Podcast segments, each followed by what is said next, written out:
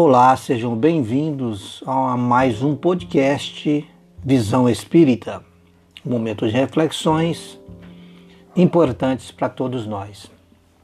Em se falando da lei divina ou natural, neste momento ou neste capítulo que se refere a uma, a uma das leis mencionadas na, na terceira parte do Livro dos Espíritos, intitulado Leis Morais, nesse capítulo, a espiritualidade diz a Kardec que existe uma lei natural, constituindo-se esta na própria lei de Deus. E acrescenta que é a única verdadeira para a felicidade do homem. Não é uma lei sujeita a mudanças, e sim eterna e imutável como o próprio Deus. Estará a lei natural escrita num lugar sagrado, num livro particular, ou será propriedade de algum de alguém em especial? Na questão 621, é, Allan Kardec questiona: onde está escrita a lei de Deus? Aí os benfeitores sucintamente vai responder: na consciência. Só há uma resposta mais sucinta que esta em O Livro dos Espíritos, quando quatro questões depois Kardec pergunta, na 625, qual o tipo mais perfeito que Deus tem oferecido ao homem ou à humanidade para lhe servir de guia e modelo. Então responde simplesmente Jesus. Fala-nos o Espírito de verdade que é através das diversas encarnações que o homem vai desvelando a lei natural, à medida que conhece a si mesmo, situando na consciência a matriz da lei divina. Essa colocação retira de qualquer livro, pessoa ou lugar a posse privilegiada da verdade. Termina com as disputas religiosas e, e os conflitos de poder acerca é, das coisas divinas e situa a doutrina espírita como um norte sinalizador para qualquer área do conhecimento, apontando no próprio homem sua natureza essencial. As disputas religiosas têm sido responsáveis por muitas querelas no mundo. Quando não guerras propriamente ditas, também falamos das disputas religiosas habituais, tão frequentes em nosso, em nosso meio, cada qual pensa que em sua religião está a salvação absoluta para o ser humano. É assim que nascem os equívocos contraditórios das mensagens religiosas, que, em essência, são constituídos invariavelmente das mais belas mensagens morais, com a prática distorcida dos adeptos que acabam por desfigurar no comportamento o sentido perfeito do que acreditam professar. Não existe salvação dentro de uma religião particular. A doutrina espírita não reivindica para si esse privilégio. Está na consciência a noção inata do bem e do mal. À medida que o espírito evolui, passando por experiências através das várias reencarnações, vai percebendo os seus limites, pois na relação com o outro, toda vez que se excede e agride seu semelhante, e recebe de volta, pela lei de causa e efeito, os resultados em si da agressão cometida. Essa mesma lei que traz de volta as consequências das agressões é generosa também para aquele para aquele que agiu para o bem. O que se tenha feito de positivo retorna igualmente, tornando o homem o único artífice da sua própria felicidade ou desdita. Assim, salva-se o espírito. No seu processo evolutivo, responde para si mesmo sobre os progressos que haja feito. Estar associado a uma prática religiosa é de grande, é de grande valia. Quem labuta no movimento espírita sabe o quanto isso acrescenta para si e para os outros. No entanto, é ainda muito pouco se dentro dele mesmo o indivíduo não promove o progressos, ou seja, progressos espirituais. Quando o Espírito de verdade cita Jesus como o tipo mais perfeito de modelo e guia de Deus, ofereceu ao homem, ele nos apresenta o perfil do homem integral, possível de ser alcançado por qualquer ser humano. Jesus é o homem sem ansiedade, caráter reto, equilibrado, brando no falar e no proceder. Quando expressa suas palavras, não se contradiz.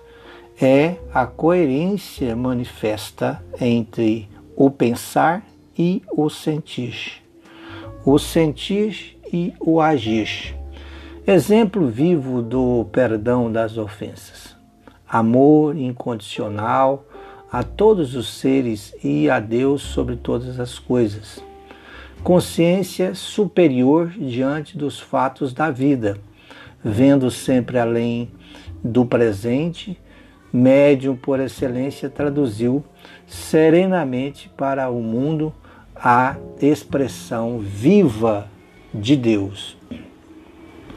É o próprio Cristo quem assevera, dizendo: O reino de Deus está dentro de vós. Está lá em Lucas 17, 20 e 21. Na guarda para si, ou seja, não guarda para si o privilégio da perfeição.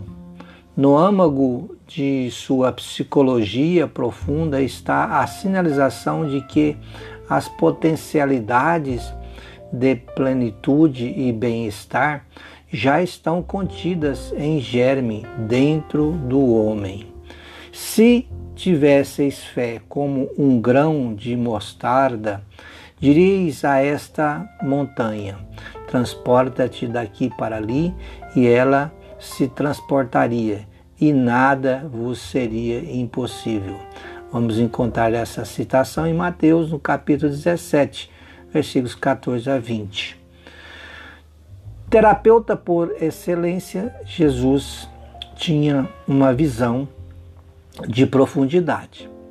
Então, é, estão, aliás, estão contidas em seus ensinamentos superiores as informações, as informações das capacidades adormecidas, mas possíveis de serem alcançadas pelo indivíduo comum. Jazem dentro de nós possibilidades ainda não utilizadas. São verdadeiras capacidades superiores que no ambiente comum não são não são acionadas por vários motivos. Em Jorge Andréa, em 1979, teremos referência ao inconsciente puro, a área do psiquismo que jamais adoece. Então ele vai dizer que a zona espiritual ou do inconsciente apresentaria uma série de camadas como funções apropriadas onde poderíamos discernir num centro emissor de todas essas energias que, pela sua condição de pureza e perfeição, é, denominamos de inconsciente puro. Pois bem, a ciência comum já demonstrou é, que não utilizamos todas as possibilidades de nosso cérebro. Já em 1947, na obra No Mundo Maior de André Luiz, psicografado por Francisco Cândido Xavier, lá vamos encontrar indicações precisas da região cerebral desse potencial inexplorado através das orientações do mentor Calderaro. Ele vai dizer isso em 1983, lá na página 138 desta obra, dizer que nos lobos frontais é, André exteriorização André exteriorização fisiológica de centros é, perispiríticos importantes repousam milhões ali, repousam milhões de células à espera para funcionar no esforço humano no setor da espiritualização. Nenhum homem, dentre os mais arrojados pensadores da humanidade, desde, desde o pretérito até os nossos dias, logrou jamais utilizá-las na décima parte são forças de um campo virgem que a alma conquistará não somente em continuidade evolutiva, senão também a golpes de autoeducação, de aprimoramento moral e de elevação sublime. Assim então, nós após essa observação de André Luiz, nós vamos entender que os esforços de aprimoramento mental da atualidade voltam-se para o desenvolvimento do intelecto. Não é à toa que se fala tanto em inteligência como quesito essencial para, para a valorização do indivíduo na sociedade. Se uma pessoa é inteligente, julga-se que ela é mais evoluída e que utiliza melhor o seu cérebro. Mas, modernamente, tem-se falado bastante em inteligência emocional, que sinaliza também para o aproveitamento das condições mentais até então não tão, não tão valorizadas e reconhecidas como de algum valor. Muitos livros de imenso sucesso têm sido escritos, têm sido escritos é, justificando a importância do, do fator emocional para o bem-estar humano, assim como para o êxito, novamente, do indivíduo na sociedade. Entre, é, inegável se faz a importância da inteligência emocional. Mas, conforme a espiritualidade, ainda é lá no livro No Mundo Maior, é preciso explorar, diz que é preciso explorar, principalmente, no caso, o campo virgem que a alma conquistará, não somente em continuidade evolutiva, senão também há golpes de autoeducação, de aprimoramento moral e de elevação sublime. Isso indica que devemos pensar, sobretudo, numa inteligência moral. Se com a inteligência comum e a inteligência emocional o indivíduo vence no mundo, com a inteligência moral ele vence a si mesmo. Na na nascente de todos os outros tipos de inteligência está o desenvolvimento moral do ser humano. É, no caso, o, no âmbito da ética que o ser se aprimora. Ao longo das existências sucessivas é que se vão é, construindo as aptidões, as capacidades e qualidades, conforme o caminho moral que o espírito tenha escolhido trilhar nas anteriores oportunidades. As virtudes cultivadas no esforço permanente de cada encarnação transformam-se em, é, em matéria-prima para a maturidade psíquica ou mental e para o bem-estar mental e emocional nas posteriores existências. Ser bom é, sobretudo, uma questão de inteligência. Para chegarmos a algum ponto, precisamos de uma indicação. Jesus nos mostrou o alvo, Kardec nos deu o mapa.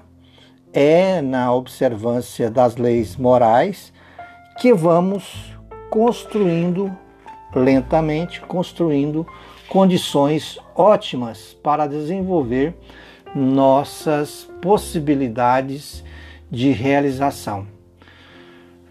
No dizer da nobre mentora Joana de Ângeles, através da psicografia de Francisco Cândido Xavier, lá ela vai dizer o seguinte, em uma de suas obras, que a educação intelectual artística, profissionalizante, desempenha, e aí no caso, importante papel na realização do ser humano, mas é a de natureza moral que não se encontra nos livros, mas sim nos exemplos que o libertará dos, dos condicionamentos negativos, equipando-o com os instrumentos indispensáveis à sua sublimação. Pois bem, lá na questão 642 do Livro dos Espíritos, Kardec vai perguntar o seguinte: para agradar a Deus e assegurar a sua posição futura, bastará que o homem não pratique o mal? Resposta: não cumpre-lhe fazer o bem no limite de suas forças, porquanto responderá por todo o mal que haja resultado de não haver praticado o bem. O ato de não praticarmos o bem somente na estagnação também é um mal, não é? Então, sob o ponto de vista mental, as pessoas mais maduras é, são também as mais bondosas, ou seja, as que se envolvem positivamente com outras pessoas. Os transtornos mentais normalmente estão associados a uma capacidade de um indivíduo se envolver satisfatoriamente com outros. Na depressão, a pessoa recolhe-se em si mesma. No pânico, precisa que os outros a socorram. Na esquizofrenia, isola-se e assim por diante. Quanto mais emocionalmente enferma uma pessoa, quanto mais incapaz de dar-se para seu semelhante. Por isso, a espiritualidade superior situa o orgulho é, situa, aliás, no orgulho e no egoísmo as chagas originárias dos problemas humanos. E diríamos em unissono com eles que as chagas também originárias dos problemas mentais. Pois bem, essas problemáticas não nascem propriamente na existência atual, mas principalmente nas existências anteriores, quando é, voluntariamente o indivíduo, é, hoje enfermo, perdeu a oportunidade de ser uma pessoa melhor do que foi. No livro Loucura e Obsessão, através da abençoada psicografia de Edivaldo Franco, Manuel Filomeno de Miranda descreve a ação do Dr. Bezerra de Menezes, né, comentando o, o caso ou seja, o drama de Carlos, né? Então lá está dessa forma descrita por Dr. Adolfo Bezerra de Menezes. Trata-se de, uma, de, de, um, de um rapaz portador de esquizofrenia catatônica que merece a intervenção do nobre mentor espiritual Dr. Adolfo Bezerra de Menezes. Passa, então ele passa, Dr. Adolfo Bezerra de Menezes, a examiná-lo e descreve a situação, dando valiosos esclarecimentos sobre o assunto, assim dizendo ele. Dizendo assim, Eugênio Bleuler, é, sem demérito para os demais é, pesquisadores das alienações mentais, foi quem mais penetrou nas causas da esquizofrenia do ponto de vista científico, concluindo que a mesma é uma afecção fisiogena, mas com ampla, ampla supraestrutura é psicogena. Nessa estrutura é, psicogena, situamos os fatores kármicos de, de precedência é, anterior ao berço que pesam na consciência culpada. Olha que interessante a questão da lembrança de Dr. Bezerra de Menezes com relação à correlação dos, dos transtornos emocionais, no caso a esquizofrenia, é, correlacionando-se com a questão da consciência culpada, o complexo de culpa alimentado por nós, né? Então, mais adiante, arremata o iluminado mentor, dizendo que vemos aí a mente espiritual, consciência de culpa, interferindo na constituição orgânica e dando curso às, é, às etiop as etiopatogenias, ou seja, que é a ciência que estuda é, estuda do que de tudo que se provoca uma doença patológica.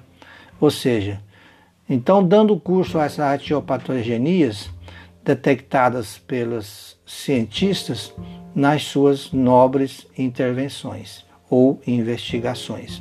No caso, o orgulho e o egoísmo são os principais geradores de culpa na caminhada é, do espírito, à medida que vai ganhando em consciência, o ser em evolução vai tendo que se deparar com as suas falhas e tropeços. Quando um espírito se dá conta de que falhou gravemente, o que acontece normalmente é ele assumir uma consciência de culpa e esse estado mental gera desequilíbrio, os desequilíbrios que ele irá padecer nas sucessivas é, experiências seguintes. Então, o ideal seria que assumisse uma consciência de responsabilidade existe uma diferença muito grande entre sentir-se culpado e sentir-se responsável. A consciência de culpa é, gera necessidade de autopunição e, como tal, mais sofrimento. Nessa condição, a postura do indivíduo é passiva e de lamento. A pessoa culpada tende a buscar mecanismos de fuga como, como forma de defesa psíquica para não se deparar com a própria consciência.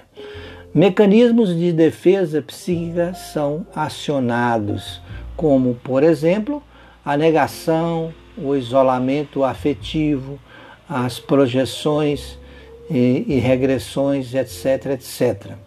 Uh, ainda é, em loucura e obsessão, nós vamos encontrar uma citação interessante dizendo para nós que é, o espírito amigo dizendo que a, a esquizofrenia ou o esquizofrênico segundo a escola bleuderiana, não tem destruída conforme, a, conforme se pensava antes a afetividade, nem os, os sentimentos somente que nem os sentimentos, aliás, ponto, né?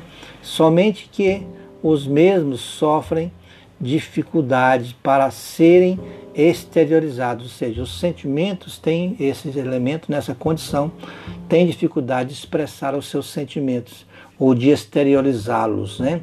Em razão dos profundos conflitos conscienciais que são é, resíduos das culpas passadas e porque o espírito se sente também devedor, não se esforça assim pela recuperação ou teme-a a fim de não enfrentar os desafios, o que lhe parece a pior maneira de sofrer do que aquela em que se encontra.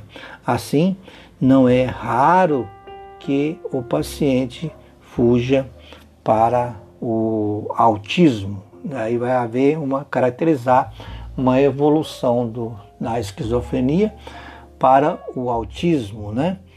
Pois bem, olha que interessante. Vamos entender então que no exemplo citado aqui agora, o espírito amigo mergulha em si mesmo para fugir. Ele ressalta isso, né? Que o espírito nessa condição ele vai estar mergulhando em si mesmo para fugir da própria consciência. Isola-se então é, afetivamente de qualquer contato com a realidade externa, como uma forma de se autoproteger. Esse estado pode servir temporariamente, mas chegará o momento em que ele deve despertar para a consciência de responsabilidade. Certamente que essas modificações se dão ao longo de várias existências e não numa única existência.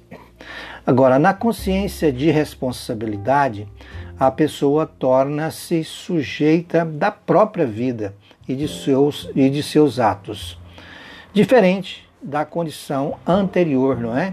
Quando alguém assume a responsabilidade em vez de enveredar, ao invés de enveredar para é, a autopunição, então busca a pelo, ao contrário, né, busca então nesse caso a reparação, é diferente.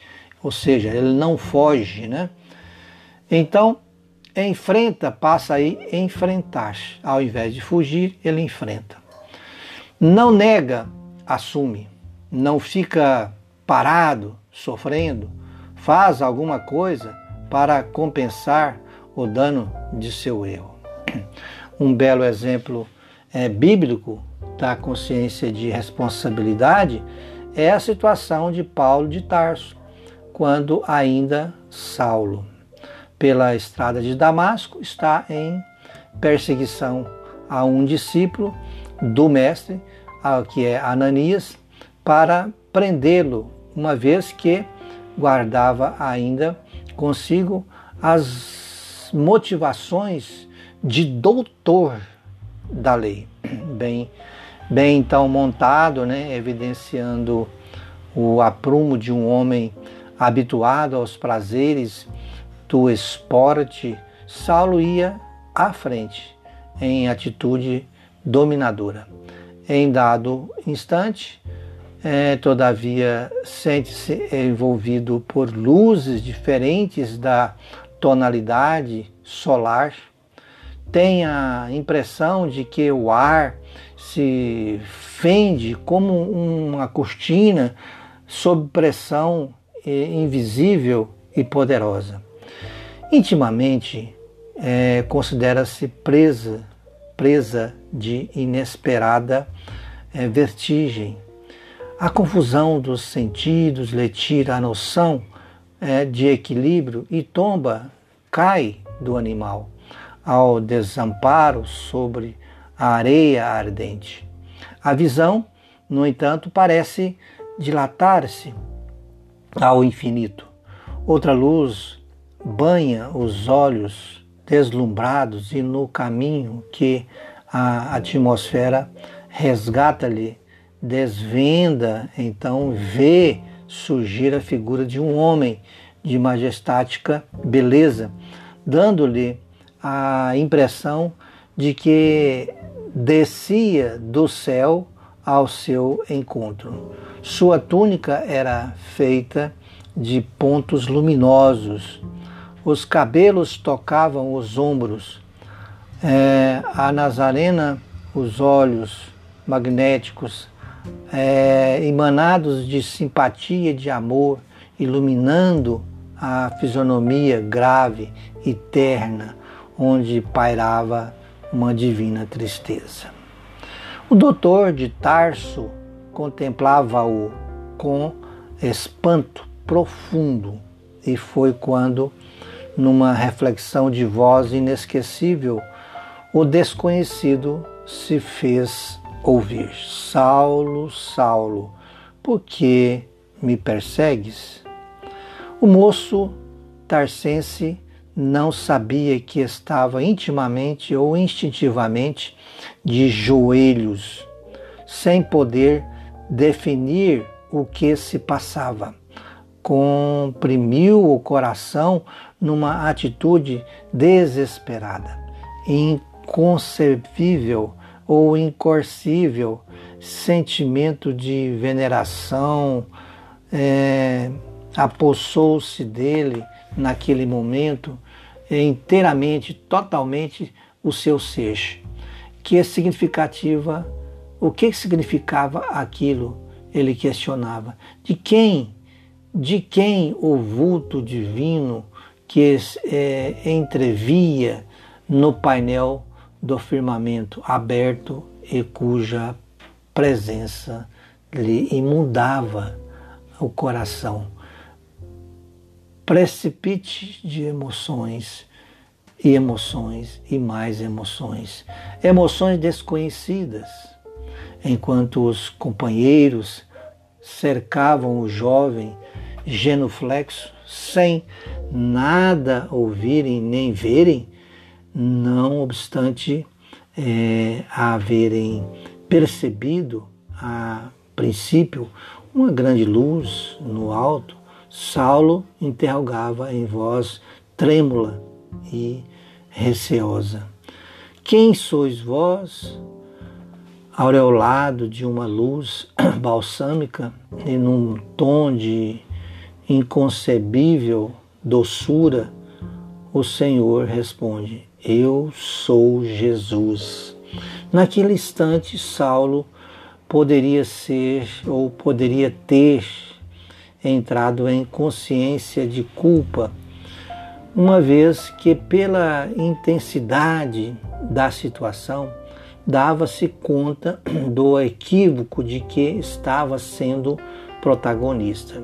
Mas, em vez de se culpar, como talvez a maior parte das pessoas o fizesse, ele então tem a postura da responsabilidade e pergunta de imediato para Jesus: Senhor, o que queres ou o que quereis que eu faça? Constrói logo a seguir, ele vai aí então construir logo em seguida, um dos mais belos exemplos de maturidade emocional que uma pessoa, no caso, tenha podido expressar em toda a história da humanidade. Por não ter, por não ter se culpado, se miserabilizado ou se autopunido, deu-se a oportunidade de responsabilizar-se por suas atitudes e partiu de imediato para a reparação de seus atos, transformando-se, a meu ver, no maior apóstolo do cristianismo. Nesse exemplo gigantesco, temos uma amostra do que o ser humano tem condições de psiquicamente fazer em prol de si mesmo. O orgulho e o egoísmo são, portanto, geradores de doença mental. Fica isso aí bem claro, né?